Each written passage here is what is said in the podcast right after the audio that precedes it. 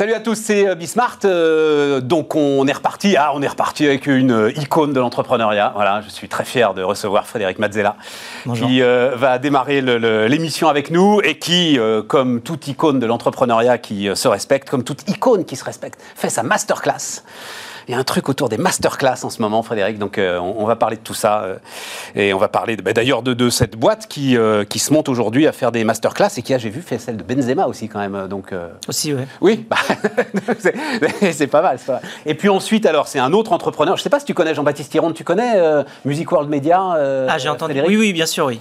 C'est une histoire de dingue, mais effectivement un peu underground, parce que qui s'intéresse au, au, monde de la musique. Les gars ont quand même été, il y a quelques années, les, le, premier téléchargement au monde sur l'App Store en ce qui concerne les applis musicales. Euh, c'est une histoire formidable. L'année dernière, il a levé 50 millions d'euros. Là, il se développe dans d'autres secteurs, donc euh, il viendra nous raconter tout ça. Ensuite, puis ensuite, bah, toujours nos histoires d'entrepreneurs. Et puis, on, on parlera aussi de la folle semaine sur le Bitcoin, le piège qui se referme autour du Bitcoin. C'est parti, c'est Bismart. Donc Frédéric Mazzella est avec nous. Salut euh, Frédéric. Euh, donc euh, masterclass entrepreneur.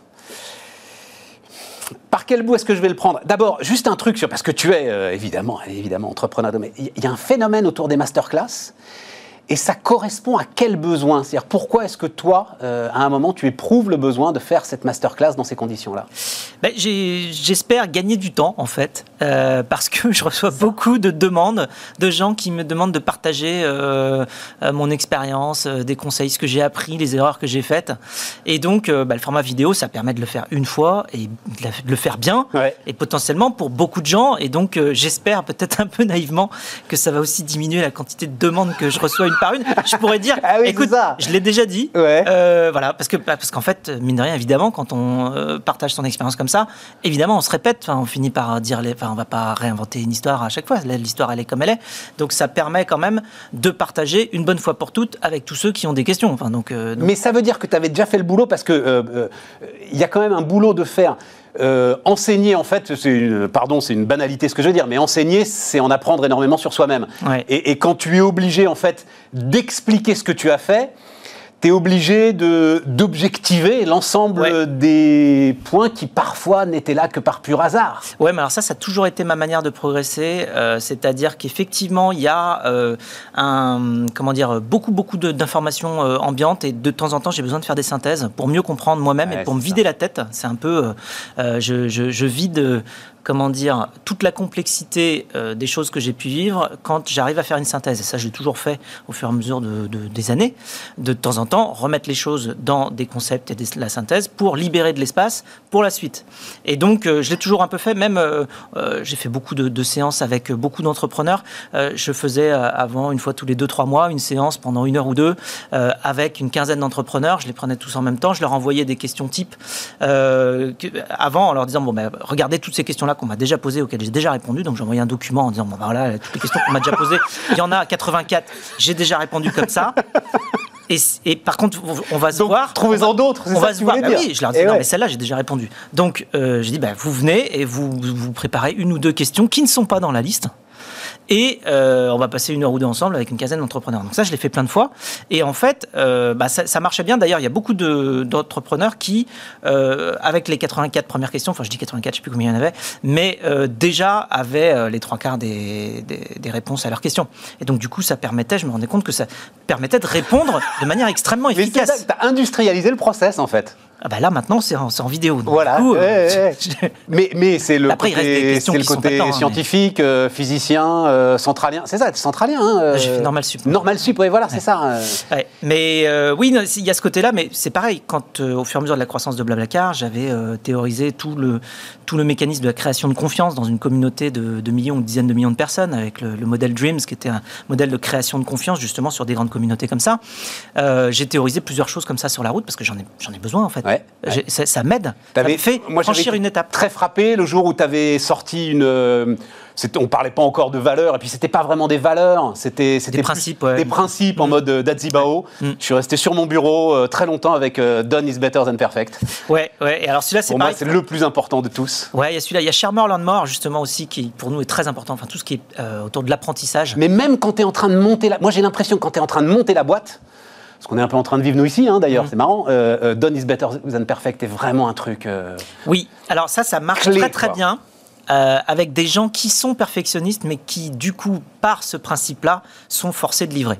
C'est ça. Parce que si on a une, une, culture de l'à peu près et qu'on fait done is better than perfect, c'est dramatique. il faut, il faut pas. il faut pas du tout. je comprends. il faut vouloir l'excellence. Par contre, il faut se forcer à livrer. Ouais, c'est excellent.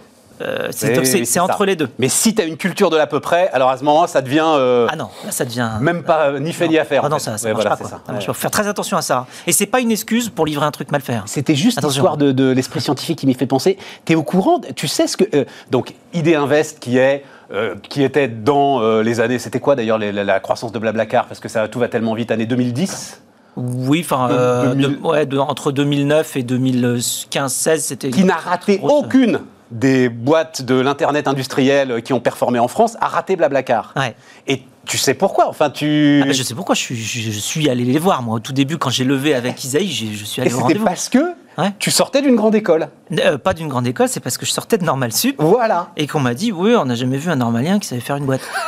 Donc euh, du coup, euh, voilà. Mais euh, parce qu'il y a parce que le normal sub c'est plutôt pour de la recherche. Mais c'est peut-être cette comment dire cet héritage là aussi que, que j'aime moi. J'aime bien la recherche et j'aime bien aller théoriser, synthétiser. Enfin ça, ça, en fait partie. Toute Mais c'est ça qui s'est profondément transformé non dans l'entrepreneuriat français sur ces dernières années et notamment bon bah tu es vice-président encore hein, de France Digital. C'est-à-dire ça y est aujourd'hui les gars qui sortent des grandes écoles font des boîtes et les font quand même avec une efficacité ah bah oui, ils arrivent à, assembler les blocs pour que ça fonctionne et que ce soit très efficace. c'est ça. C'est sûr. Bah, il y, a une, euh, y a une recherche de toute manière toujours de l'efficacité, euh, de l'optimisation, quand on a fait des études effectivement avec à, base de beaucoup de maths euh, et de, physique. Enfin moi j'ai fait beaucoup de physique pour le eh ben, D'ailleurs, je considère qu'une entreprise c'est un peu comme un objet physique c'est pas compliqué, il faut compter tout ce qui rentre, tout ce qui sort.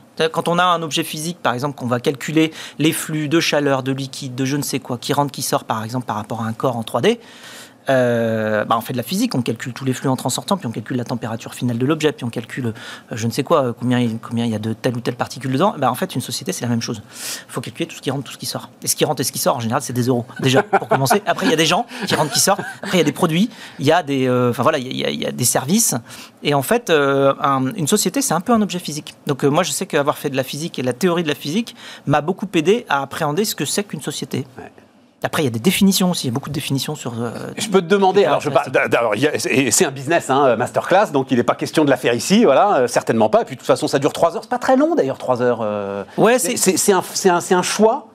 De, format, c'est quoi C'est 17 leçons, 15 minutes, c'est ça ouais, À peu près, ouais, c'est ça. Ouais, 17 leçons. Bah, on a pris les sujets les plus communs, les plus demandés. ça va du, du business model. j'ai envie de demander le premier, le, dernier. si les entrepreneurs là, la, première leçon, en tout cas le premier point, et puis, et puis le tout dernier point est-ce que je peux te demander ça ouais. le, truc, c'est qu'il faut tout faire. Enfin, euh, de toute manière, il n'y a, pas un début. Pour, y, pour y arriver, non, j'ai envie de dire tous les axes sont importants. Si, c'est un peu comme un parcours du combattant de, créer une, société. Si on rate euh, à un moment euh, une, un obstacle, bah on tombe. Ouais, c'est ça. Donc en fait, il faut les réussir tous. Tous.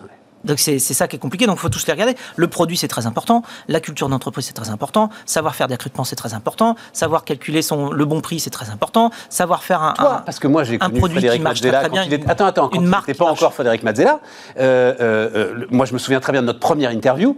Toi, c'était ton produit. Toi, tu dis, c'est parce que j'ai la, on a la meilleure techno du monde que Blablacar va pulvériser tout le monde. Tu insistais là-dessus. Oui, alors c'est plus, c'est pas uniquement techno, c'est aussi ergonomie. C'est-à-dire, on a maintenant complètement compris ce que savaient faire notamment tous les grands produits américains, c'est faire quelque chose de facile à utiliser.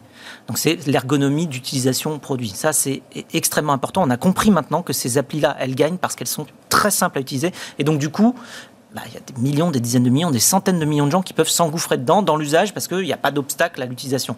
Bah, c'est ce qu'on a fait avec euh, Blablacar, justement, euh, de faire un produit extrêmement simple à utiliser pour qu'on puisse avoir aujourd'hui euh, pas loin de 100 millions de personnes qui l'utilisent, dont 18 millions de Français. Voilà, on est dans, plus d'une vingtaine de pays.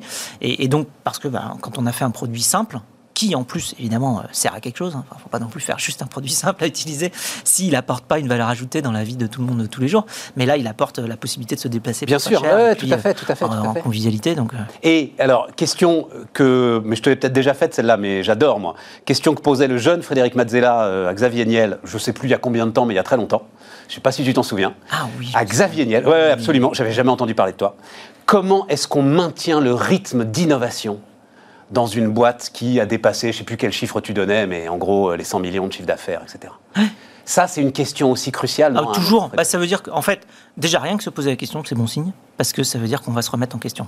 Il n'y a pas de, euh, il a pas de statut ou d'étape euh, gagnée. Il n'y a que de la progression sur des sociétés comme ça, sur des produits comme ça qui doivent euh, être en permanence en, parfaite adhérence avec le, monde moderne. Il faut en permanence innover et voir quand il y a des nouveaux usages qui, qui, qui arrivent à un certain endroit, des nouvelles manières de faire. Il faut être capable de les intégrer dans son propre les produit. Chakras ouverts à fond. Voilà. et, et quand on fait progresser son produit, des fois on trouve des choses par soi-même pour faire euh, mieux. Des fois, d'autres ont trouvé d'autres choses. Il faut les regarder, il faut comprendre. Il faut même regarder quand il y a des concurrents qui apparaissent, ce qu'ils font de mieux, euh, pour euh, vraiment comprendre pourquoi, en tant qu'utilisateur, on pourrait préférer telle ou telle solution. Et quand c'est bien, eh ben, on, l'intègre à son produit parce que le but, c'est d'être le plus facile à utiliser pour ses propres utilisateurs. Et quand c'est pas bien, ben, on, laisse ça aux concurrents. Quoi. Niel t'avait répondu, ça passe par le patron. Il t'avait dit, moi je me rends compte quand je me barre, euh, je reviens, euh, ils sont endormis. Ouais, moi je dirais que ça passe par la culture. Euh, et, alors après, la culture, c'est oui, c'est le rôle du, fondateur ou du patron. Mais je pense que c'est la culture qui qui permet l'innovation, qui permet la remise en question permanente, qui permet aussi le partage de connaissances entre tout le monde, qui crée la comment dire le, le côté euh, très enjoué, très optimiste euh, de, la société qui doit toujours avancer. Et donc en fait cette culture-là, elle permet de passer aussi, y compris tous les coups durs. Enfin nous là, typiquement chez Blablacar, forcément la période, ah bah, ça arrêté. Euh, la, période de, la crise là, c'était pas terrible, même si on s'en tire très très bien. Je pense qu'on est l'acteur du, déplacement le plus épargné parce qu'en fait on a une communauté et que ça rebondit. On a vu à chaque fois qu'il y avait un déconfinement, ça repartait super fort. Tu sais, il se trouve que j'ai discuté avec ton directeur financier. Ouais discussion passionnante. Et il m'a dit, ça y est, hmm. ils ont compris ce que c'était qu'un chiffre. Hmm. Qui Il? Vous L'ensemble de la boîte. En fait, dans une telle histoire de croissance, que finalement, combien on dépense chaque jour, tu vois, les fameux trucs de budget base zéro, de, de, de, blabla car qui fonctionne, combien ça coûte, etc. et tout, vous vous étiez jamais vraiment posé la question. Et puis, euh, s'il pouvait y avoir une alerte à droite, à gauche, c'était finalement pas très grave. Alors, je n'irai pas jusque-là. Ah, mais en, tout cas, c'est ce qu'il non, disait. Bah, parce en tout cas, c'est ce qu'il disait. On a quand même une sacrée équipe de gens qui savent compter. Hein. Oui, mais Enfin, je sais pas, lui insistait beaucoup sur l'idée que tout à coup, et je crois que dans beaucoup d'entreprises, en fait, il s'est passé mm. ça, que tout à coup, c'est.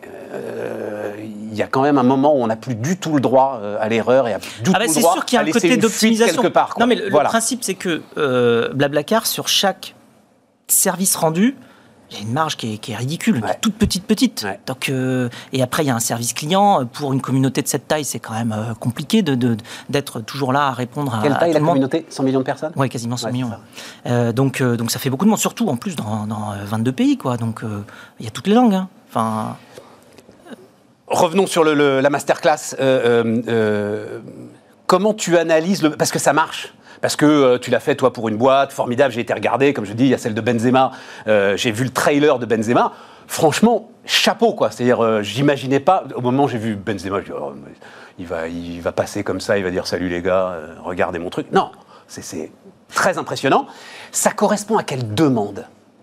Ben, ça correspond à aller regarder un petit peu les coulisses, comment on fait quand il y a quelque chose qui marche, en fait, en vrai. Quand il y a quelque chose qui marche, il y a toujours quelqu'un ou plusieurs personnes qui ont vraiment énormément réfléchi à la chose. Et c'est pas arrivé par hasard. Il n'y a pas Enfin, tous les gens qui, réussissent travaillent énormément.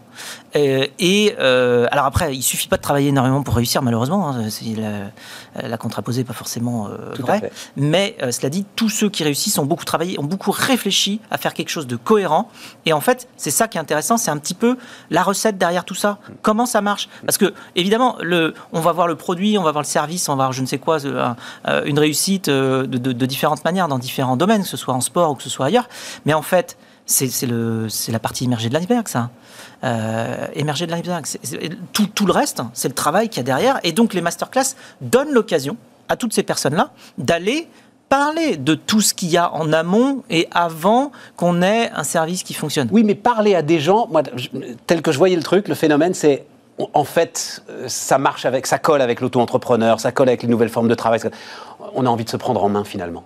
À un moment, il y a cette idée de bon, bah, je vais me construire mon destin moi-même parce que euh, les institutions visiblement ont du mal. Et donc on se tourne vers. Oui, il peut, y avoir ce sentiment-là, mais il y a aussi l'autre sentiment de quelque part de complétude. C'est-à-dire que quand on fait euh, un projet et qu'on est en contact à la fois avec euh, ses propres clients et qu'en même temps on construit le produit, il y a une satisfaction euh, incroyable de vision d'un projet de A à Z qu'on a moins quand on est euh, bah, dans un département, à, un poste dans un département, dans une business unit, dans une grande boîte euh, qui est un groupe international. Évidemment, quand on crée son activité, on voit tout. Et puis en plus, on est, on est impliqué, concerné, intéressé par tout. C'est-à-dire qu'on est intéressé à ce que ça marche bien pour le client final, mais en même temps intéressé pour que ce soit très euh, motivant pour toute l'équipe, que ce soit les développeurs, l'équipe marketing, l'équipe de, relations membres chez nous, enfin le service client. On a une vision complètement transversale et en même temps, il faut que ça fonctionne aussi pour les investisseurs qui se disent tiens, c'est pas mal, je vais mettre de l'argent euh, ici parce que, bah, a priori, c'est quelque chose qui va marcher. Donc en fait, on a une vision complètement 360 euh, degrés quand on crée sa société. Et ça, rien que ça, euh, bah, d'une part, ça redonne de la responsabilisation, ça donne de la passion, ça donne de la de l'envie et en fait on se rend même plus compte qu'on travaille tellement Magnifique. Frédéric Mazzella qui était notre invité sur Bismart. On repart les amis, on repart donc avec euh, Jean-Baptiste Hironde qui est avec nous, le fondateur de MWM. Comment? D'ailleurs c'est MWM, Music World Media, c'est ça en fait. Hein euh, tu dis MWM Alors c'est eh, anciennement Music World Media, et là on est en train de pivoter sur MWM. on va bientôt changer d'extension sur, euh, sur le web, donc c'est MWM. Eh ben, mais, pourquoi? Enfin, juste euh, on va dire simple curiosité? C'est historique, parce que comme avant on était spécialisé dans les applications musicales, euh, du coup, bah, Music World Media, ça faisait le M, la vague. Et du coup, on s'est dit, bah, c'est pas mal en termes d'image, de, logo, par rapport à nos produits. Et comme là on est en train de transiter sur la partie développement d'applications créatives, en fait, ça colle plus forcément l'image de, de, la, de, de la boîte pour nos clients. Et donc, on est en train de se dire, non, c'est juste MWM. C'est un, un, logo qui, on va dire, est inspirationnel. Voilà, il y a une sorte de, de vague. C'est pas forcément la musique, c'est plus que ça. Alors, ce qui est un truc, euh, euh, Jean-Baptiste, je te le dis très franchement, incompréhensible pour moi. Mais d'abord, le, move que vous êtes en train de faire. Donc, euh, ça me passionne. Mais d'abord, il faut raconter, parce que, en gros, aujourd'hui, si on n'est pas musicien, on ne peut pas connaître euh, Music World Media et on ne peut pas connaître ton aventure, ton histoire de croissance mondiale et la façon d'aujourd'hui où tu es une référence mondiale pour l'ensemble de ceux alors, qui font de la musique, qui éditent de la musique, comment est-ce que tu, définis vraiment ton cœur aujourd'hui de Aujourd'hui, c'est vraiment, vraiment du grand public. Euh, donc, en fait, on n'est pas forcément ultra connu parce qu'il faut voir qu'on a 98% de nos clients qui sont à l'international. Euh, on a à peine 2%, 98%. Voilà, c'est 90% de l'audience. Et euh, effectivement, aujourd'hui, c'est tous les amateurs de, musique, historiquement, puisqu'on est en train un peu de pivoter, euh, qui veulent en fait apprendre d'aller jouer d'un instrument, d'aller jouer le DJ pour animer sa soirée, euh, d'aller télécharger un accordeur de guitare pour régler sa guitare. Donc, c'est pas des musiciens professionnels, c'est des, on va dire, des apprentis musiciens qui ont besoin d'avoir une application pour aller les guider dans leur parcours. Le départ de l'histoire, c'est alors comment on appelle les DJ, voilà. les DJ. on commence par là. Une table de scratching, on va appeler ça comme ça Comment tu l'appelles Table de mixage. Table de mixage. Voilà, deux platines, un crossfader et on va enchaîner des musiques. Virtuel sur mobile, mais attention, pas sur le mobile qu'on a aujourd'hui sur l'iPhone 3G à l'époque. Mais euh, même, plus petit que ça. Tu avais fait des trucs euh, sur des écrans encore plus petits, non, euh, au départ? Alors, on a, on a commencé par l'iPhone 3G, puisque effectivement, à l'iPhone 1, il n'y avait pas d'App Store au tout début. D'accord. On était un des premiers développeurs à avoir lancé des applications en France sur bah, l'iPhone 3G. D'accord. Et l'écran, quand même, était ouais, comme ça. Donc, euh, ah, on a oublié, dis donc, je le voyais même déjà un peu plus. Ah, ah, le premier iPhone. Le, le téléphone est un peu plus grand, mais effectivement, l'écran était petit. Donc, elle est mixée sur des platines virtuelles en tactile avec un tout petit crossfader pour enchaîner les musiques. Sur, sur ça, c'était quand même une idée un peu folle. Je, dois l'avouer. mais, mais, en fait, on a. Mais, qui a fait un carton mondial. qui a fait un carton, puisqu'en fait, euh, c'était une application, donc forcément grand public, puisque un, pro ne va pas mixer sur un iPhone. Et donc, en fait, où, est-ce qu'étaient euh, ses clients? Bah, Ils étaient sur mobile. Ils, étaient sur mobile, ils sont passés sur smartphone. Et donc, quand on est arrivé avec une offre qui répondait à un besoin euh, où on n'avait pas de concurrence, bah, forcément, ça, ça, ça s'est spread tout seul. Et on a fait, historiquement, Edging, ça a fait 100 millions de téléchargements organiques tout seul, en fait, au fur et à mesure des années. À, à un moment, tu es l'application la plus téléchargée au monde, c'est ça, euh, Jean-Baptiste ou, ou, dans ton univers de la musique Ouais, dans l'univers de la musique, en fait, on est. Euh, e c'est l'app de DJ la plus téléchargée au monde encore aujourd'hui. Encore aujourd'hui. Et, en termes d'éditeur musical, on est le numéro un mondial en termes de téléchargement d'applications musicales sur les App Store. Ouais, voilà, c'est ça. Voilà. Tiens, une, parce que je vais Ça, c'était l'étape 1. Voilà. Ça, c'était. Non, évidemment. Mais, mais déjà, euh, enfin, je sais pas si tu as le temps de regarder tout ça d'ailleurs, hein, mais euh, euh, Epic Games, donc éditeur de jeux vidéo, en même temps, ça t'intéresse, tu veux aussi commencer à faire du. Enfin, tu as fait un petit peu de jeux vidéo, qui attaque le fonctionnement de l'App Store. Tout à fait.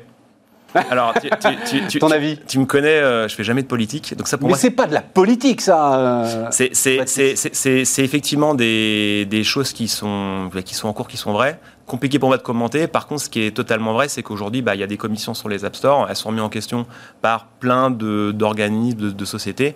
Effectivement, nous aujourd'hui, on ne peut pas décider exactement de ce qu'on peut faire. C'est pas, on n'est pas propriétaire aujourd'hui. Jean-Baptiste, sans l'App Store, n'existes pas? Aujourd'hui, on est, on a effectivement. Sans l'App Store, ça n'existe pas. On n'existe pas, tout à fait. Alors après, il y a des alternatives, hein, parce qu'il y, y, y, a iOS et il y a Android. mais aujourd'hui, effectivement, sur les App Store, euh, ce, qui est, ce qui est visé aujourd'hui, c'est vraiment iOS. Et effectivement, il y a un combat qui est en cours, euh, qui vient de se finir, je crois, il y a, il y a à peine deux jours. Euh, non, non, mais moi, alors, je te tranquillise, moi, ma position, elle est complètement à rebours de ce que la presse dit. Moi, je défends Apple, moi. Hmm les gars, ils ont créé. Enfin, et, mmh. d'ailleurs, tu en parlais euh, quand on se parlait il y a quelques années. Tu en parlais avec une forme d'émotion. Mmh. Ils ont créé une, une mine d'or dans laquelle toi, employeur, tu as été faire. Euh, aujourd'hui, euh, iOS, c'est plus de 50% de nos revenus. On, monétise beaucoup que l'abonnement. Aujourd'hui, nos clients sont habitués à payer avec les systèmes d'Apple. Ils sont, fidélisés, on n'a pas de problématique. Ça simplifie beaucoup, il y a beaucoup d'outils. et donc, au final, aujourd'hui, faire du business sur finance sur la plateforme Apple, c'est assez simple par rapport à, d'autres plateformes. Donc, aujourd'hui, il y a des avantages et des inconvénients sur chaque plateforme. Et effectivement, aujourd'hui, il y a effectivement une, discussion sur ce, désordre de commission, euh, qui effectivement, nous, on a quand même intérêt à que les commissions baissent, clairement. Aujourd'hui, euh, ils nous prennent 30% de nos revenus, on a intérêt que ça baisse. Par contre, il doit y avoir une commission pour, on va dire, rémunérer bah, le distributeur et rémunérer tout la R&D qui a été mis en place par justement euh, bah, Apple pour rémunérer bah, les gens qui travaillent chez Apple, les technologies, Tim la partie back-end. Tim, Tim Cook, il dit pour rémunérer le contrôle. C'est-à-dire, on peut pas. C'est-à-dire, lui, il dit la, grande force de. et c'est ce qui a fait ta force aussi. Mm. C'est qu'à un moment, les gars d'Apple ont dit ça, c'est génial. Voilà, ça a été testé, on l'a vu, MWM, on va le promouvoir, c'est formidable. Il y a des équipes éditoriales qui font un super boulot. Hein. Euh, ils ont des équipes localisées donc par pays. Euh, nous, donc, on a des équipes en, France euh, qui s'occupent de, bah, donc des, des comptes. Et aujourd'hui, ils arrivent à repérer euh, les, applications, on a aussi des programmes où ils vous accompagnent pour aller développer, améliorer le UX de vos produits, améliorer la rétention, améliorer certaines features. Il y a pas mal de conférences qui sont faites, etc. Donc il y a tout un écosystème qu'ils ont créé. Donc c'est normal de le rémunérer. Et après, le gros débat, c'est le... Le niveau de rémunération. Voilà, c'est juste ça, c'est ça, ça, le vrai débat. Mais effectivement, il y, a un écosystème qui aujourd'hui euh, a été créé, ça a coûté de l'argent, et donc c'est normal que... Mais je comprends ah, bien que tu veux rester d'une infinie prudence là-dessus. Euh, voilà. Surtout ne se fâcher avec personne Non, non, non, mais surtout qu'aujourd'hui, bah, en fait, euh, c'est normal qu'il y ait un débat, c'est totalement normal. Il y a des très gros enjeux, c'est des milliards, hein, les revenus générés par les App Store. Donc c'est normal qu'il y ait des enjeux. C'est pour ça que je dis que c'est de la politique, parce qu'aujourd'hui, ça, ça dépasse tellement, on va dire, nous, en tant que petit éditeur d'applications, parmi les 2 euh, millions sur Apple, 4 millions d'applications sur Android, euh, on est 700 000 publishers dans le monde. Donc effectivement, on comprend bien que tout ça, c'est pas juste euh, ok euh, une guéguerre entre effectivement euh, un, Apple, un Epic, c'est beaucoup plus complexe que ça. Et, voilà, nous aujourd'hui, on se focus vraiment sur bah, développer les meilleurs produits pour nos clients avec Apple. Fact basique du chef d'entreprise. Je reviens, je reviens sur mon. on se focus, on avance, et effectivement, si, ça va en notre faveur, enfin des développeurs, bah, on sera très content. Et si ça va en la faveur d'Apple, bah, nous on continuera. Et voilà, ça reste des partenaires de, de premier ordre, et c'est comme ça qu'on le fait. mais sans, démagogie, hein, c'est vraiment. Euh, non, mais je, et puis je, mais non, mais je comprends parfaitement ta position. C'est-à-dire que ta position, elle est de dire, écoutez les mecs, moi je suis en pleine croissance, euh, j'accélère. On n'a pas le temps vraiment de. voilà, c'est ça. Je, je fais là où on me dit de faire, quoi. Et puis on verra. on reste une, comme une petite boîte. Alors même si on a bien grandi, hein, on reste quand même une petite boîte. Et Quand tu seras Epic Games, justement, tu auras Quand je serai en bourse, ma boîte elle vaut 4 milliards. Bon, peut-être que je pourrais me permettre de faire des des, des bras de fer. Voilà des épreuves de force. Aujourd'hui, je suis encore en train de, on est encore en train de prouver euh, qui on est et où est-ce qu'on va. Donc, euh, forcément, on peut pas faire tous les combats en même temps. Mais moi, je trouve, bon, on l'a fait un petit peu là, mais je trouve qu'on ne rend pas assez hommage à, qu'on rend pas assez hommage à, Apple dans, dans, cette histoire. Bon, mais alors pourquoi? Alors, donc tu développes effectivement. Mm. Après, tu pars. C'est la musique grand public, tout ce qu'on peut faire sur la musique, euh, etc. Euh, euh, apprendre la musique, ta ta ta ta. Est-ce que et, pourquoi? Donc là, tu fais ce virage. Donc là, tu lèves des dizaines de millions d'euros. Hein, j'ai pas 50 millions l'année dernière. Ah oui, c'est ça. C'était il y a un an. Ouais, tout à fait. Juste avant le confinement, d'ailleurs. Je crois que c'était trois semaines avant. On a fait l'annonce. Euh, non, je crois une semaine avant. On a fait l'annonce une semaine avant, tout le pays euh, loqué. Et tu as en fait doublé de taille en termes d'effectifs? En fait, on est passé euh, de 50 en janvier à aujourd'hui, on est à peu près 130. Donc, tout en digital, tout en distanciel. On a, embauché 70% des équipes pendant le confinement. Donc ça a été un, un challenge énorme. Sans les voir sans les voir. Enfin, sur Zoom, quoi. La, plupart, la plupart, parce qu'après, on a rouvert à partir de l'été, donc on a commencé à voir les candidats, mais effectivement, entre le mois de mars et le mois de juillet, on a recruté, euh, je pense, 50, 60 personnes sans jamais les avoir vues, quoi. Donc, process, on envoie les PC par la poste, etc. On a toute une logistique. Euh, et puis, tout, tout géré de chez moi, euh, dans mon petit bureau. C'était vraiment, ouais, quelque chose de nous, en plus, on n'est pas culture télétravail historiquement chez MWM, parce qu'on est vraiment, on était une petite équipe, euh, avec beaucoup de créatifs, toujours tous ensemble, euh, pour essayer de toujours bah, de, se challenger. On écrit sur les murs, on a besoin de se voir, on a besoin de communiquer, de, sentir les choses. Tout le non-verbal, on a besoin de le sentir. Il faut imaginer qu'on a vraiment des, personnes très créatives au bureau qui créent des produits disruptifs toute la journée. Et du jour au lendemain, bah, se dire, bah non, on va créer des, produits disruptifs euh, derrière son écran, en se parlant en visio. on ne peut pas écrire sur les murs. Potentiellement, on n'a pas forcément un endroit pour travailler correctement. effectivement, c'était pour nous quelque chose de nouveau. Et donc, ça a été, euh, on et, va dire, une, ça marche moins bien? Alors. Euh, pour la création, ça marche moins bien? Ah, bah, ça marche totalement moins bien. Alors, ça, nous, clairement, euh, quand vous. Déjà, faire des produits qui sont, on va dire, tout se cache dans les détails. Ça veut dire qu'en fait, on peut, on peut rater un produit parce qu'on a, on a juste raté un tout petit détail. Et en fait, si on n'est pas tous ensemble à aller. c'est, on va dire, une sorte d'émulation de groupe, en fait, il y a des petites choses qui, ne se créent pas, qui n'apparaissent pas, et c'est ces petites choses qui font toute la différence. Et donc aujourd'hui, euh, quand effectivement nous on a été euh, bloqués pendant euh, toute cette phase, d'ailleurs c'est compliqué pour les onboarding, c'est compliqué pour la formation. on a un TGV qui va à plus de 300 km/h, et on demande à des gars qui, sont dans d'autres boîtes qui sont peut-être à 250, d'arriver, de rejoindre le wagon, et de monter dedans, de, comprendre les process, de monter dedans et de remonter tout le wagon, de remonter jusqu'en haut, jusqu'à la tête. Et ça, c'est extrêmement compliqué. Donc créativité, donc euh, les, créatifs, et voilà les problèmes de communication quand euh, on, passe d'un mode de, travail où on est 50 à on passe à 100. Euh, sans se voir, en fait, c'est encore plus compliqué. Donc, en fait, on a empilé les layers de complexité. Et là où on est content, c'est qu'en fait, ça nous a vraiment euh, fait péter, on va dire, euh, à, fait apparaître, fait apparaître euh, les, les, problématiques et les points faibles qu'on avait. Donc en fait, d'un coup, au lieu de passer peut-être un an et demi ou deux ans avec plein de problématiques de process, de communication, etc., bah, tout a explosé. Alors dans, sur, à, tous les niveaux.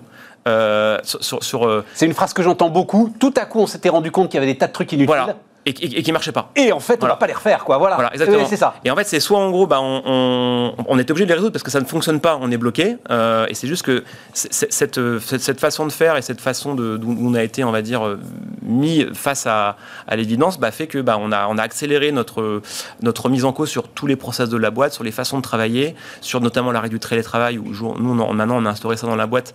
Alors là, bien évidemment, vu que ça fait un an qu'on y est, on va peut-être pas forcément, euh, on va dire, passer cinq jours de télétravail, enfin trois jours de télétravail par semaine à partir de demain. Mais, l'idée, c'est voilà. Alors attends, parce que eh, eh, le temps tourne très vite. Et donc, tu bascules dans un autre univers. Complètement. Et c'est un truc. Et, en plus en plein pivot, parce qu'effectivement aujourd'hui. Non, euh, alors non, non, mais moi je veux parler. Il se trouve que la musique est, en ce qui me concerne, une passion. Mais il y a tellement de choses à faire dans la musique, euh, Jean-Baptiste. Pourquoi est-ce que tu vas partir sur euh, bah, les trucs qui sont en plus des trucs plus classiques, quoi C'est ça, hein euh, Vidéo, photo, ouais, voilà, ouais, retouche de photos, enfin des choses comme ça. Alors en fait, ce qui se passe, c'est qu'aujourd'hui, euh, bon, MWN, tu as vu, c'est quand même une boîte qui est assez ancienne. Hein. J'ai créé ça, en, la première app en 2012. Euh, et aujourd'hui, en fait, on a, développé, une plateforme euh, qui nous permet en fait de créer des produits très rapidement, de les shipper au marché. On a de la data qui remonte, on arrive à, itérer très très très vite. Et donc en fait, on s'est dit, bah tiens, on va aller tester euh, d'utiliser notre, savoir-faire en développement et en commercialisation, en distribution sur d'autres verticales pour avoir plus de croissance. Parce qu'aujourd'hui, le problème, c'est qu'on est leader mondial dans la musique. Euh, on continue à prendre des parts de marché sur différents euh, sujets, mais on va dire sur les gros sujets de la musique, hein, le piano, la guitare, bout. Je suis pas arrivé au bout, mais euh, je vois des des, des, des, des, des, business, des tailles de business juste à côté qui sont beaucoup plus grands. Par exemple, le marché de la vidéo grand public, euh, est beaucoup plus important que le marché des applications musicales sur mobile. Donc par exemple, tout le monde sait faire des photos, des vidéos, a besoin de les monter euh, et de les envoyer après sur les réseaux sociaux. Donc en fait, l'usage est très important sur la partie photo et vidéo, beaucoup plus accessible pour le grand public. Et donc comme nous, notre but, c'est vraiment d'arriver à aller euh, proposer au grand public des technologies, souvent pour les pros, les démocratiser, enfin les simplifier et leur donner accès. Bah, on s'est dit, la musique, on est très fort, sauf que les leviers de croissance dans les autres catégories qui sont en fait euh, qui appartiennent à l'industrie créative. Ouais, euh, je comprends. Créer, créer de, la, vidéo. Tout à fait. Bah, c'est la même chose que de, la partie musicale, sauf que bah, on traite pas du, son, on va traiter euh, du flux vidéo ou de la photo. derrière, bah, tout, tout, le reste c'est la même chose. Et en fait, on s'est dit, bah, on va aller prendre des relais de croissance avec la même équipe qui est, on va dire, une taille limitée. On a beaucoup de chance en fait d'accélérer notre développement dans, dans ce domaine-là. Alors attends, parce que je vais te challenger là-dessus, parce qu'évidemment tu y as réfléchi, mais ça m'intéresse beaucoup. C'est-à-dire tu aurais pu aussi, je suis sur la musique, je suis sur un domaine de passionné, et je peux alors prendre l'autre aspect qui est je vais monter en gamme, en perfectionnement de l'ensemble de mes produits, je vais commencer à les faire payer, euh, il y a des gars qui vont payer pour ça parce que c'est mmh. passionnant. Euh, on nous dit, euh, tiens une question il y, a un il y a une nouvelle qualité de son qui arrive en digital. Apple, Apple, Apple, lance ça, oui tout à fait. Et donc ça, va être un truc de dingue. Alors nous ça nous arrange pas parce que plus ça qualité, plus c'est lourd et plus ça fait des calculs ben puissants et plus il faut des ressources. Donc, ben oui, mais justement, pourquoi pas avoir pris ce pari-là d'aller chercher la marge plutôt que le volume, quoi? Parce que sur le volume, tu vas te retrouver challenger avec de sacrés acteurs. Voilà, l'idée c'est qu'aujourd'hui, en faisant ça, effectivement, on va se retrouver avec euh, les MWM euh, de chaque catégorie, hein, qui sont beaucoup plus grands que nous. Hein. Sur la retouche photo, il y en a des sacrés solides, quoi, quand même. Exactement. Hein. La grosse différence, c'est qu'en fait, on a une approche. Donc déjà, on a un savoir-faire en, termes de, développement d'applications. On a vraiment une équipe, euh, on va dire mobile, développement iOS, Android, back-end, front-end, qui est excessivement experte maintenant dans ce domaine. En fait, aujourd'hui, des boîtes qui savent développer comme ça plusieurs produits dans une catégorie, hein, qui ne sont pas juste monoproduits, hein, comme un Deezer euh, ou un Spotify, il n'y en a pas beaucoup. On n'est pas beaucoup dans le monde.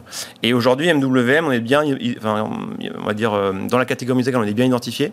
Sauf que euh, aujourd'hui, il n'y a pas d'acteur qui est vraiment transcatégorie. Et nous, ce qu'on se dit aujourd'hui. Hein, et il y a une valeur ajoutée à être transcatégorie? C'est vraiment pour. Alors, nous, on a. On a Acquisition client et tout ça En fait, c'est ça. Il y a des synergies incroyables en termes de développement. Les briques techno, derrière, c'est les mêmes. Euh, derrière, on a euh, la partie acquisition. En fait, nous, on a un, effet réseau, puisqu'on commence à avoir beaucoup d'applications. On a un gros catalogue. C'est les mêmes clients. Derrière, je fais du, cross-sell entre mes applications. Donc, en fait, j'ai énormément de gains de marge, justement, à aller capter des, des clients via la musique, via la vidéo, via la photo, et de les faire tourner dans mon écosystème.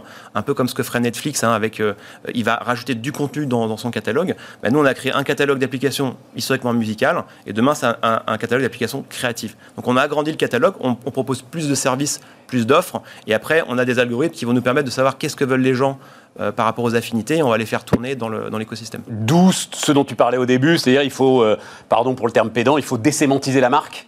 Euh, exactement. Ça reste MWM, mais il faut euh, sortir le bah, musique en fait. Exactement. Nous, c'est vraiment voilà, créatif. Voilà. Donc l'ambition, c'est vraiment ça. Alors c'est un énorme challenge, hein, puisqu'en gros, aujourd'hui, on est en train de dire qu'on veut être le Adobe euh, for mass consumer. Bah, Donc on veut être le Adobe pour le grand public. Donc aujourd'hui, Adobe l'a fait. Hein, c'est vraiment l'exemple parfait d'une boîte qui, a, qui, fait des applications, donc montage vidéo, photo, qui, pareil pour la musique, tout ce qui va être traitement musical. Donc dans, dans tout leur logiciel, on va pouvoir traiter la musique, etc. et aujourd'hui, ils ont toute une suite. Mais pour les pros. nous, on va faire la même chose pour le grand public. Et, ça, c'est vraiment la vision de MWM. On est les seuls au monde à, Et pourquoi est-ce qu'Adobe ne le fait pas pour le grand public? Alors, c'est deux business différents. C'est-à-dire que clairement, elle est traitée euh, avec des boîtes, elle est traitée avec. Euh, on, va vendre des, des, abonnements à 89 euros par mois ou des licences. Alors, on peut passer le pack euh, en licence à 1500 euros par an et traiter avec des entreprises. Ça n'a rien à voir que de bosser avec des utilisateurs qui sont dans le monde entier, qui n'ont pas du tout, on va dire, un besoin bien identifié. Qu'il faut. C'est vraiment. et qu'un pouvoir d'achat extrêmement faible. Aujourd'hui, la monétisation, c'est de la pub, c'est des achats intégrés. eux ont fait le plus facile, toi, il faut que tu fasses le plus dur. Là.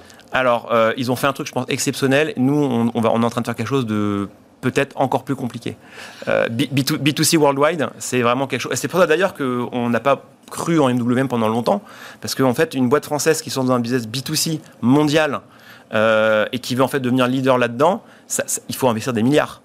Bon, bah nous, on a levé en tout euh, plus de 60 millions, et on l'a fait, en tout cas, on est, on est dans le top 100 avec 60 millions. Et encore, on n'a pas encore eu le temps de bien déployer les 50 millions de l'année dernière, puisque bah, on recrute et faut, on ne peut pas non plus euh, faire n'importe quoi. Donc en fait, on le fait au fur et à mesure, mais on peut, avec beaucoup moins, faire beaucoup plus. Ingénieur, hein, euh, Jean-Baptiste. Voilà. C'est ça, hein, ingénieur polytechnicien Aéronautique. Aéronautique. Ouais, aéronautique. aéronautique. EPF. EPF. Voilà, ex-école polytechnique féminine. Jean-Baptiste Hironde, le fondateur donc de MWM maintenant, euh, était notre invité sur Bismart. On repart les amis, on repart avec euh, Stéphane Vandufel. Euh, salut Stéphane, euh, fondateur de netinvestissement.fr, qui vient nous voir régulièrement pour parler de choses et d'autres. Et là donc c'est la, alors la folle semaine. Nous on est toujours un peu, hein, on n'est pas accroché à l'actualité, vous l'avez compris. On prend le temps de réfléchir. la folle semaine des cryptos. Moi j'ai appelé ça le piège des cryptos. Alors, donc, tu es en contact, toi, avec des investisseurs, hein, euh, Stéphane, avec des clients, voilà, tous les jours. Comment est-ce, comment est-ce que tu vois les choses? Comment est-ce que tu, tu vois ce qui s'est passé, là, sur euh, les 15 derniers jours? Et donc, cette baisse de combien? 30-35% à peu près euh? Ça dépend de la crypto, parce qu'il y en a plusieurs. Bah, en gros, pour, les, pour les grosses, de toute façon, elles sont toutes corrélées. Ethereum, Bitcoin, on va dire à peu près. Voilà, 30-35%. Ce qui fait finalement un gros crack, quoi, mais pas non plus l'effondrement qu'on aurait pu redouter. Allez, vas-y, vas-y. Je, suis d'accord avec toi, avec une spécificité, mais qui change tout dans l'esprit des gens. Et justement, c'est, je pense que c'est le propos. Et même si je ne suis pas du tout d'accord avec l'appellation piège du Bitcoin. Ah bah tu vas voir, je t'expliquer. Voilà, j'attends qu'on soit pas d'accord comme, comme d'habitude. C'est juste qu'en fait. Euh, le crack boursier classique sur des marchés financiers tels qu'on l'entend, obligataires, actions, etc., etc., il, est dû finalement à quelque chose qui, correspond à une surprise, même si c'est pas toujours vrai, que les analystes peuvent le sentir venir, qu'il y a toujours des gens qui le voient arriver. Le Bitcoin, étant donné que ça monte à une vitesse absolument colossale, il faut pas être surpris du tout que lorsqu'il y a à un moment donné une contre-information, un frein au développement de cette technologie, en tout cas de cette nouvelle façon de penser, ça craque. Bah, là, il y avait une très bonne raison objective. Hein, euh, voilà, bah, les, annonces chinoises sont une très très bonne raison pour faire baisser la valeur de cette monnaie. Voilà, ce n'est que la Chine. Tu vois ce que je veux dire mais voilà. Ça n'est que la Chine, c'est 60% de la production de Bitcoin. Donc, euh, De la production Oui. Ça, on est d'accord. Bah ça veut dire que Sans doute de la détention aussi, non Non, la détention, bah, ça, c'est ça. En fait, Stéphane, c'est là où toi et moi, on va être d'accord, c'est que c'est tout là le problème. Le vrai problème de la crypto-monnaie. Non, alors je vais te dire. Ça. Alors, pourquoi, pourquoi piège Pourquoi piège? Donc c'est monté à 60 000. En fait, le piège, c'est Air France se casse la gueule. Tu peux racheter Air France à la baisse sur des éléments rationnels et tu peux même prendre des paris. Euh, Air France va repartir, il y aura un peu moins de vols long courrier, donc la valeur qui était là, elle était à 14, elle va peut-être revenir à 12. Là, elle est à 5, je peux en racheter et je vends à 12. Très bien. Et il y a des avions. Il y aura toujours des avions oui, mais qui existent. tu peux rationaliser le truc. ok. Je comprends. Et je prends mon risque là-dessus. Tout à fait. Pourquoi c'est un piège le Bitcoin? Parce que là, j'ai une référence à 63 000 dollars. C'est plongé, c'est tombé à 40 euh, 000 dollars je n'ai aucun moyen de savoir si ça va remonter à 63 000, sauf, et ça tu le sais très bien parce que c'est la logique de l'investisseur, moi la seule valeur que j'ai en tête c'est les 63 000. Ou plus. Et donc je ne lâcherai pas le truc tant que j'aurai pas récupéré ces 63 000. Et pourquoi est-ce que c'est un piège? Parce que cette logique peut m'emmener en fait à la casse. À la casse. Bon, alors, oui et non euh, Stéphane, si tu permets oui, dans ton raisonnement, il tient la route pour une certaine catégorie d'investisseurs, c'est-à-dire les, profanes. L'autre catégorie d'investisseurs, c'est comme tous les débats qu'on a eu toi et moi sur les hedge funds, sur GameStop, sur Reddit, sur Robinhood. Tant que ça ne touche que des professionnels, ils savent très bien ce qu'ils font. Mais ils, ne vont pas se bloquer. mais ils peuvent pas savoir ce qu'ils font sur le Bitcoin. Il n'y a pas de référence. Eh ben, il n'y a pas de sous-jacent. Leur référent, c'est Bitcoin. En fait, c'est ça qui est très important que les gens comprennent s'ils nous écoutent. Il y a des centaines de crypto-monnaies. Nous, chez Net Investissement, on n'a pas le droit de les conseiller du fait de notre position de conseil. En revanche, on a le droit de conseiller des entreprises qui sont agréées par la MEF, je te passe le détail, et qui vont regarder ça. Bah, les entreprises avec qui on bosse, elles ont sélectionné que 24 crypto-monnaies dans le monde qui sont agréées ou en tout cas acceptées intellectuellement par la MEF. Pourquoi je te dis ça Bitcoin. pourquoi je te dis ça? Parce que le Bitcoin, c'est un truc très spécifique. Les deux premières crypto-monnaies, Bitcoin et Ethereum, sont déjà extrêmement différentes l'une de l'autre, puisqu'il y en a une, c'est une monnaie c'est en tout cas le principe simplement d'imaginer une valeur d'échange pour un objet, donc Bitcoin. Ethereum, c'est une technologie qui permet de créer des produits non, avec non, une non, valeur. non, non, mais là, tu, tu, tu rentres dans Stéphane, des détails qui n'ont aucun... C'est pas Si, une monnaie, c'est pas une monnaie, il n'y a pas Bah, de valeur d'échange. Si, Bah, Stéphane, à partir du pas moment, de valeur Stéphane, à partir du moment où sur Amazon, tu peux payer en Bitcoin, Mais à tu partir payes du en bitcoin transféré en euros, c'est comme euh, au Club Med, alors à ce moment-là, les jetons du Club Med, c'est une monnaie. Quelle est la valeur de refuge de l'euro? Qu'est-ce qui donne la valeur de l'euro, Stéphane? Qu'est-ce qui donne la valeur de l'euro Qu'est-ce qui donne la valeur de puissance l'euro? des États européens Non, En l'occurrence, le dollar. Bah si, c'est la valeur, le dollar. Parce que les talons, c'est le dollar. Qu'est-ce qui a donné la valeur au dollar? C'est l'or. Qu'est-ce qui donne la valeur à une monnaie, à, à une pierre en or rare C'est sa rareté et c'est le gré à gré qu'on accepte non, mais depuis alors des là, siècles. là, là, si. on n'aura même pas de 6 minutes pour régler nos Écoute, désaccords. c'est- pas un en désaccord. Je- désaccord. Je, je veux que tu comprennes que je suis d'accord avec toi. Mais non, Ah, ce que il faut tu pas dis, alors pardon, mais ce que tu dis n'a aucun sens, Stéphane. Stéphane, Mais aujourd'hui, c'est 2000, fini. écoute-moi. Il n'y a, plus de, tu es courant, Bretton Woods, 2000. il n'y a plus de lien entre l'or et le dollar. Et l'euro aujourd'hui euh, évolue en fonction, bah, en fonction du gré à des gré. arbitrages. Du gré à gré, Stéphane. Du gré à gré. mais c'est tout. liés à- Je ne je suis pas en train de te dire qu'il y a les talons or, les talons dollars. Je te dis Mais que la c'est pas valeur. tout. Regarde, regarde les spreads s'écarter entre l'Italie et l'Allemagne. Tu vas voir ce qui va faire ton euro corrélé au dollar. Très bien. Et ben, ça veut dire qu'il n'est pas corrélé au dollar. Il est corrélé à la puissance de la zone aucun problème. C'est du gré à gré intra-euro. C'est ce que je suis en train de t'expliquer. Alors attends, pour que tu comprennes mon principe, parce que je suis d'accord avec toi. 5 minutes, mais ça va, c'est très vite, c'est très simple. D'abord, il faut pas, et c'est pas moi qui vais le faire, puisque tu sais très bien d'où je viens et quel était mon modèle de travail et celui que Carl et moi avons inventé.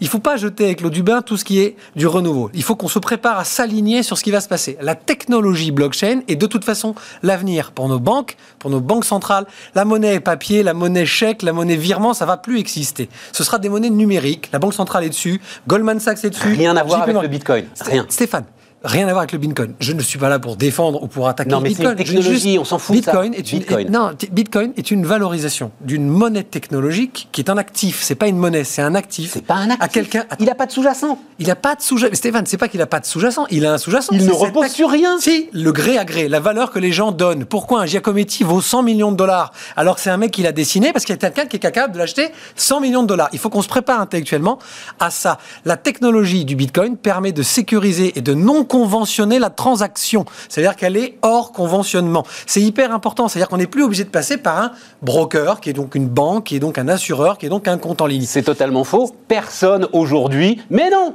tout le Stéphane, monde passe je- par des plateformes. Stéphane, enfin, je- Coinbase, tout le monde passe par des Stéphane. brokers pour aujourd'hui trader le Bitcoin. Tu peux- mis à oui. part des super tu, experts. peux, tu peux très bien détenir sur une clé USB chez toi tes propres bitcoins. Eh tu oui. peux me les vendre, ça passe juste par une transaction, c'est zéro frais, ça vient sur ma clé USB. Enfin, ça va passer- Il faut pas perdre, il faut pas Non, perdre ton code. Passer- non, ça va pas passer par une transaction qui va prendre des jours et des jours. Coinbase, j'ai pas de problème. c'est un broker. C'est- un broker. Stéphane, c'est 50 fois moins cher qu'une banque. c'est ça que je suis en train d'expliquer. Le Bitcoin sera, je, sais pas. hein. Attention, je dis juste, faut pas jeter avec l'eau du bain. On peut pas parler piège. tu me dis toujours pas. Mais si c'est un piège, tu me dis toujours pas où est la valeur. La valeur, c'est la valeur qu'on lui donne des gens. À partir du moment où Monsieur Bezos est capable de te dire que si tu as des Amazon Coin ou des Bitcoins ou une monnaie qu'il aura inventé, c'est certain, te permet d'acheter une paire de pompes, ça a une valeur. Et donc cette valeur, elle est ça. échangeable à partir de quelqu'un d'autre peut l'acheter. Mais personne ne dit ça, justement. Bah, comment tu expliques alors que tu passes à de, mi- de, cin- de 300 dollars à la création, à 60 000 dollars et demain peut-être à 100 La spéculation, ça s'appelle. Stéphane, pourquoi aujourd'hui les grandes banques américaines préparent des ETF sur le Bitcoin? Ah, ça- Pourquoi? Dis-moi, à partir du moment où Goldman Sachs, Jean- euh, euh, JP Morgan, BlackRock, etc. s'intéressent à ça, tu Ouais. sais ce que ça veut dire. Oui, bah oui, bien sûr, je sais ce que ça veut dire. C'est eux qui vont décider, et- qui vont, ils vont donner le sous-jacent. Tu sais, faisons un petit, euh, euh, euh, faisons un petit saut dans le temps. La machine a remonté le temps. Ouais. Nous sommes en 2007, euh, mesdames, messieurs, en 2006. Mais pourquoi donc Goldman Sachs fait-il des ETF gagés sur l'immobilier et les cours de l'immobilier dans 50 Stéphane, États américains C'est donc que tout va bien se passer. 93. Sauf que les ETF, les fameux subprimes, étaient vendus contre banques. Le problème de Goldman Sachs, c'est la gourmandise quand les courtiers ont vendu ces produits Non. à des petits porteurs. Laisse-moi se finir, ça, dans tous un- les sens, Stéphane. Non, non, c'est pas Reste sur ton Alors, Bitcoin. Je donne un exemple. Je donne un exemple. Il faut pas. Ce que je veux juste dire, c'est qu'il faut se méfier. Quand dans les années 2000, il y a eu la crise des startups, de la nouvelle technologie, qui peut remettre en question aujourd'hui que le monde de 2020 est basé exactement sur du dot-com? Ce sont que des technologies. Les Netflix, les Amazon, les... c'est tout ce qui aurait pu être créé en début 2000, mais qui n'a pas été compris. Ça a été mal compris par les petits porteurs. Et le problème du Bitcoin, pour moi, c'est pourquoi nous on fait des, des dizaines et des dizaines de vidéos sur le sujet, Stéphane, c'est que tant que c'est un hedge, tant que c'est Goldman, tant que c'est des gens comme Ah Carl oui, et moi. bien sûr. Eh ben oui, mais Stéphane, c'est ça. J'entends dans mes propres bureaux des petits mecs qui ont 22 ans, ils sont stagiaires, ils ont 2000 balles de côté, ils ont entendu que l'Ethereum pouvait faire autant que le Bitcoin, ils mettent tout sur le rouge, un père et Bon, passe. et alors, mais non, mais tu Ah te bah contredis toi-même. C'est pour Non. ça que ça vaut Mais 63 000 dollars, mon vieux. Mais non, c'est bien si. sûr que non. Bah, bien sûr que non. Bah, bien C'est sûr que bien non. parce que l'ensemble de ces gens-là, partout dans le monde, ont été pris d'une envie. Et pourquoi pas d'acheter un ticket de loto C'est très bien. C'est, Euh, euh, Stéphane, c'est pas ça qui explique que ça vaut 63 000 dollars. Ça explique que ça monte de plus 40, de moins 30, de plus 25. C'est la spéculation, Stéphane, le problème de cette, de, de cette, de cette chose. Le, le cas GameStop dont on avait traité. ce qui revient au le même. problème, Et c'est donc- la spéculation, donc, c'est la toujours pas- cupidité. Et donc, je sais toujours pas Alors, bah, quel est. Stéphane, pourquoi- Encore une fois, je reprends mon exemple Air France. Ouais. Je sais combien il peut y avoir de chiffre d'affaires à un instant T. Je peux modéliser une reprise du trafic ou pas, etc. J'ai des éléments rationnels Ouais. sur lesquels je peux Ouais. me planter, Ouais. mais j'ai des éléments rationnels. Bitcoin, je n'ai rien. Je dis pas qu'il faut pas le faire, mais je dis c'est un jeton de casino. Et c'est pour ça que c'est un piège parce que maintenant que c'est monté là-haut, L'ensemble de ceux, évidemment non professionnels, qui en ont acheté, vont attendre que ça remonte et ne seront plus. Et même quand ça remonte, en fait, tu ne sais Stéphane, plus. c'est pour ça que je t'invite vraiment. Je ne sais plus quand Ah, c'est pour ça que je t'invite à te pencher sur l'idée que. Je te dis ça, je ne suis pas un, un- un- un voyant. Je dis juste qu'il ne faut pas se fermer la porte. Le but de Bitcoin, quand tu discutes avec tous les spécialistes qui sont des, des- Mais des- non, mais des je- techniciens, attends, Stéphane. Depuis 2013, Bitcoin, je Bitcoin discute dessus. sera la monnaie étalon. C'est Bitcoin qui sera. Mais c'est le but. C'est la seule. C'est quasiment la seule qui est limitée en volume. C'est-à-dire quand on sera arrivé au bout du volume de ce que tu peux extraire, bah, quelque part tu auras le maximum de matières premières sur lequel se baseront toutes les autres valeurs. Et si les gens qui s'intéressent à ça ne prennent pas le temps de regarder la différence entre toutes les, les crypto-monnaies et quel est le sous-jacent, Ethereum par exemple a un sous-jacent technologique, une espèce de marketplace technologique. Donc là, ça irait dans ton sens de ton exemple d'Air France. Moi, c'est mon choix personnellement. S'ils veulent le savoir, c'est plutôt sur celle-là que je parie, pas sur Bitcoin. C'est le but. Bah, la question, viens de c'est me dire que ce sera la monnaie de référence. mais c'est pas pour autant qu'elle est logique. Pourquoi, pourquoi, pourquoi l'or a telle valeur, Stéphane? C'est parce qu'on s'est mis d'accord sur la valeur de l'or. Stéphane, mais je comprends rien. Mais c'est- Ouais, Stéphane, tu sais Mais quoi? je t'aime bien, c'est vivant. Grâce à toi, il y a 10 ans. Non, mais grâce à toi, il y a 10 ans, j'ai dit sur un plateau qu'on allait digitaliser la gestion de patrimoine. Tout le monde a dit, bon, on comprend rien, c'est pas possible, les gens le feront jamais. Ah non, Disant- bah, tu rigoles ou quoi? On Sauf t'a accueilli, on a Sauf fait toi. 3 minutes pour Sauf convaincre. toi. Donc ça veut Sauf dire que je suis pas complètement obtus, tu Non, vois, comme mais garçon. Réfléchis juste à ce que je t'ai dit. Mais- ne ne te mais- bloque pas simplement sur Bitcoin, part du principe que le gré à gré, Stéphane, Alors, tu reste vois, la valeur numéro Ça, c'est un un. truc, ça, me permet de dire un truc. Le, le problème avec les. les- Alors, euh, j'ai discuté, bah, l'interview d'ailleurs, allez la voir, hein, Pierre Noisa, euh, fondateur de Pemium, euh, l'un des premiers qui a fondé la première plateforme, je crois que c'était 2009, Ouais, euh, d'échange de Bitcoin en France. On a eu une longue discussion, etc. Et tout. Mais en fait, euh, pour pas mal des, des promoteurs du Bitcoin, si tu penses ce que je pense, c'est-à-dire que c'est un piège, c'est que t'as pas compris. Ils n'imaginent pas qu'on puisse parfaitement tout intégrer et tout comprendre, les mecs, aucun problème. Certains d'entre vous étaient même pas nés, vous voyez euh, le sujet. Stéphane, c'est pas Et moi. que juste, on trouve que c'est un piège. te, te méprends pas d'abord parce que tu sais très bien que j'ai beaucoup de tendresse pour toi donc je me permettrai pas. Euh, non, c'est pas ça. Moi, je te le dis franchement, je, je- tu, tu sais très bien à qui tu as affaire. Les hedges, les trucs comme ça, la cupidité, la finance pour la, spécula- la- la- la- la spéculation, ça n'est pas mon modèle intellectuel. Moi, je préfère, peut-être pas Air France, mais je pense qu'il y a plus d'intérêt pour un quelqu'un qui veut se poser la question d'investir dans une te- nouvelle technologie d'intelligence artificielle. Quelle est la valeur qu'on donne aujourd'hui à une, une- une technologie nouvelle qui n'a absolument aucun sous-jacent de point d'accroche et de comparaison C'est simplement la monnaie, c'est-à-dire la valeur qu'on va lui donner en euros, en dollars. La question que se donnent les gens qui parient, entre guillemets, sur l'idée que les mentalités vont changer, pas sur le bitcoin, c'est pas un pari, se disent que ça deviendra les méthodologies technologiques qu'on va utiliser et donc c'est ça qui deviendra le sous-jacent. Tu vois ce que je veux dire? C'est-à-dire que c'est pas, vous comprenez pas, c'est prenez l'angle sur la partie technologique. C'est Non, non, pas de l'argent, je- ça n'est pas de l'argent. Monsieur, madame, tout le monde, si vous investissez en bitcoin, Les ayez gars. des connaissances technologiques. C'est de la technologie, c'est de la nouvelle technologie. C'est pour ça que Monsieur Musk, etc., etc., s'intéresse à ce genre de choses. Même si derrière, on peut se poser la question de pourquoi il fait des allers-retours. Et là, on est sur la spéculation. Oui, au-delà de ça, on peut s'interroger même peut-être sur la santé mentale au sens Bah, non, Stéphane, Bon, moi, je- mais on est au bout. Bon, moi, je ne mettrai pas tout mon argent sur les bitcoins. Voilà ce qu'il faut absolument dire aux gens. bien compris. Mais n'hésitez pas à fouiller. Il y a vraiment des trucs très, très intéressants d'un point de vue techno. Allez, allez écouter euh, Pierre Noisa. Non, puis même sur, comme tu dis, la monnaie, la référence et tout. Franchement, il y a des bugs énormes dans la logique puis- de et cette puis, construction. Nous, on a publié des petites vidéos qui veulent, qui pas- ne promeuvent pas les, les- on n'a pas le droit de les vendre, mais qu'ils viennent voir euh, sur YouTube Net Investissement. Carl explique très, très, très facilement ce que c'est qu'une crypto-monnaie et non pas un Merci. Stéphane, à bientôt. Merci Stéphane. On termine, les amis, euh, Bertrand de la Ville-Georges, avec nous, PDG des éditions Jocatop. Bonjour Bertrand. Bonjour Stéphane. On est à Morières-les-Avignons. Ouais. Juste à côté d'Avignon, au soleil. Un des immenses avantages du digital, ça. Ah bah, on est n'importe où pour le digital. Et voilà, c'est ça. Et on peut être à, à Morières. À distance. Euh, alors, ce qui m'intéresse beaucoup, euh, donc vous faites des supports pédagogiques hein, pour, euh, pour les enseignants ouais. et des produits pour les familles. juste un mot, support pédagogique pour les enseignants, ça veut dire, c'est en, en, business, on dirait c'est du B2B, c'est-à-dire vous ah passez par l'éducation nationale où c'est l'enseignant lui-même qui regarde ce que vous faites et qui euh, est votre... Non, alors en fait, on est sur l'école primaire. Ouais. Et l'école primaire, c'est l'enseignant qui fait sa pédagogie. Il est maître de sa pédagogie. Et c'est l'école qui achète. C'est la commune. Et donc l'école communale, c'est ça voilà, en fait. Voilà, c'est ça. Donc c'est la mairie euh, qui propose les budgets et l'enseignant qui va choisir ses produits. Donc ça veut dire que l'enseignant, pour faire sa classe, alors il y en a qui se font leurs produits à eux, et puis il y en a qui vont faire appel à des éditeurs, dont les éditions Jocatop. Et là, le but, c'est de, faire son de leur proposer des produits qui sont réalisés par des auteurs. Et donc, vous, quand vous faites la prospection commerciale, vous allez voir les instituteurs ou les mairies? Ah, On va voir l'enseignant. Ouais, parce que c'est l'enseignant qui a envie de, du produit. Ouais. Euh, c'est l'enseignant qu'il faut convaincre. Donc ça veut dire qu'on va avoir, euh, chez Jocatop, là on a 45 commerciaux qui sont sur le terrain toute la journée. On visite... Dans toute la France? Ah oui, toute la France. 25 000 écoles. Et c'est ça, je me demandais. 36 000 communes, mais 25 000 écoles. Non, il y a 50 000 écoles. Hein. 50 000 Et nous, on en visite 25 000 par an. Donc c'est un travail de, de fou. De fou. Euh, et le but, c'est d'aller voir l'enseignant, de lui montrer nos produits. Donc c'est des jeux pédagogiques, c'est des, euh, des cahiers. On fait beaucoup de cahiers. Euh, cahiers de géométrie, cahiers de calcul, cahiers de graphisme. Voilà. Donc on apporte Qui sont énormément. Très... Il se trouve qu'on a, on a tous été, enfin, les plus vieux d'entre nous, on a tous été parents d'élèves, ils sont très attachés à leur liberté et Ah à ouais. leur indépendance Ah pédagogique. ouais. Ça, ça, c'est énorme. En fait, l'éducation nationale, elle donne quoi? Elle donne un cadre en disant bon, euh, au primaire, il faut apprendre à compter, il faut apprendre à lire, il faut apprendre voilà les bases. Mais après, l'enseignant, c'est lui qui fait tout, tout le job. Et pour ça, il faut l'aider. Donc, il faut lui apporter des produits. Et puis, il faut être sur le terrain. C'est le meilleur moyen, c'est d'y aller. Est-ce que tout jours. le monde parle d'une baisse de niveau, particulièrement en primaire? Est-ce que vous le sentez? Ah ouais. Alors, on le- Ah ouais. on le- déjà, on le voit Et comment? les contenus doivent s'adapter alors?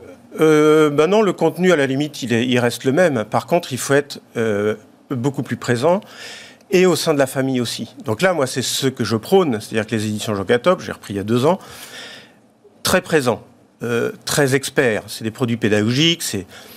Et qu'est-ce qui s'est passé avec le confinement? Eh ben, on s'est rendu compte que de plus en plus, la famille pouvait avoir un rôle. Ouais.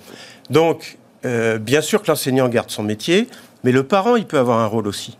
Et du coup, on s'est proposé sur une nouvelle plateforme et on a lancé mes cahiers, de vac- mes Alors, cahiers numériques. C'est de ça dont je voulais parler, évidemment.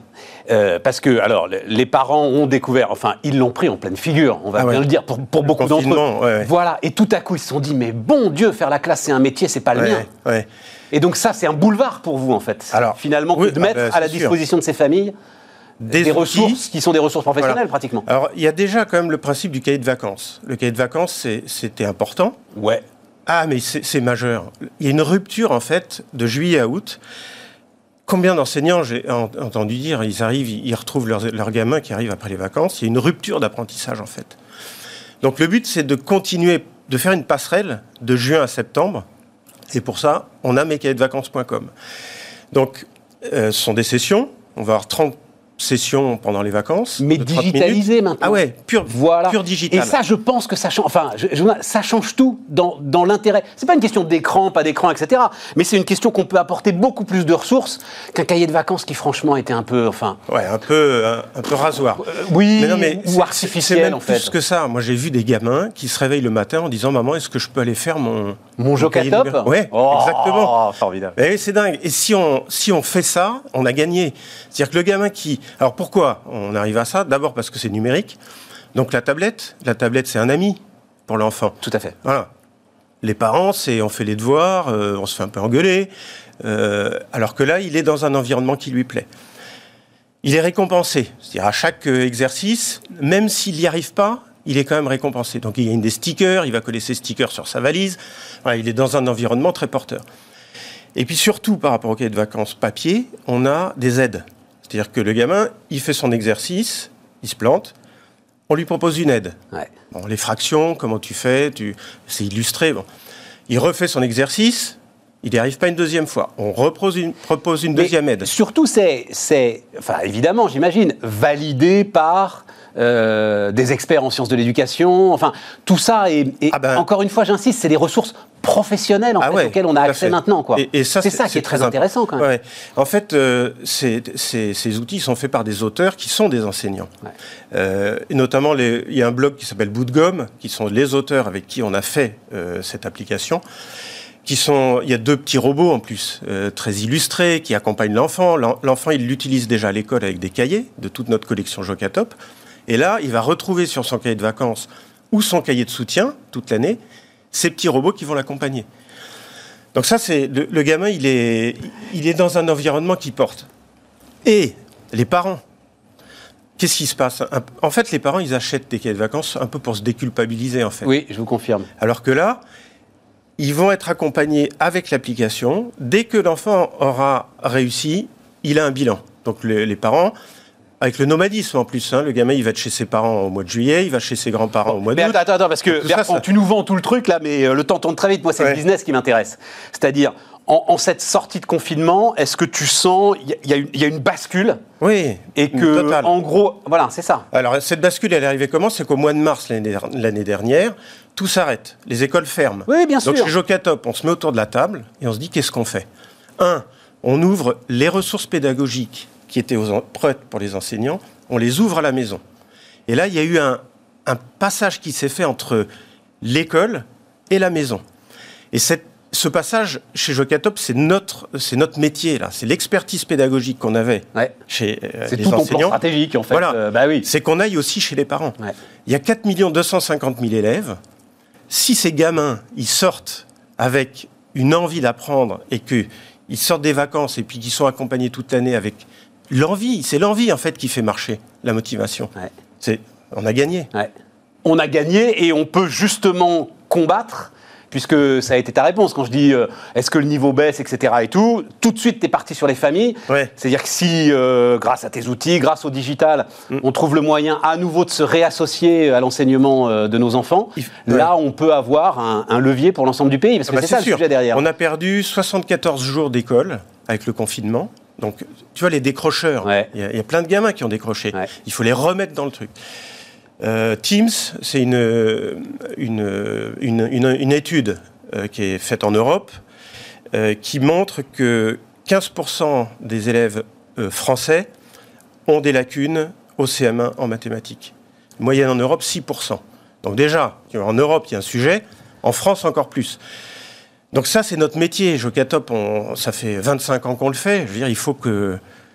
Je le sens. Mobiliser pour ça. Le, Ah, numé- ah bah, le numérique, c'est... euh, ça fait 30 ans que je suis dans le numérique, donc euh, là, on y est. On y est. Et bon, mais on n'a plus le temps. L'idée, c'est d'amener tout le monde. Parce que tu parlais des décrocheurs. Euh, les décrocheurs, en fait, ils vont pas plus s'accrocher au numérique qu'ils s'accrochaient à l'école. Ah, si, si, parce que, je- comme je disais tout à l'heure, la tablette, c'est un copain. Ouais, c'est un Ils copain, sont à l'aise avec le truc. Ils sont... Moi, j'en ai vu qui ils manipulent, mais direct. Et, et avec le fait d'être encouragés, et puis ces parents qui, sont, qui peuvent être derrière, je t'ai pas dit... Souvent, ils sont pas là. Mais on est, Non, mais ce on est au bout, on est au ouais, bout. mais ce qu'on a 10 rajouté secondes. quand même, une aide pour les parents. C'est-à-dire qu'à la fin, le gamin, il, fait son, il, a, il a son bilan. S'il y a des exercices qui n'ont pas été réussis, il les refait avec ses parents. Et les parents, ils ont quoi? Ils ont l'aide. En disant, attendez, au CM2, les fractions, c'est comme ça qu'on les apprend. Voilà, donc on n'aura plus Ah d'excuses. non, mais on va avoir des gamins qui vont être bons. Jocatop, Bertrand et de la mécaillé- Ville-Georges. Et mécaillernumérique.com. Et alors Voilà. C'était Bismart, euh, les amis. On se retrouve lundi. Merci Stéphane.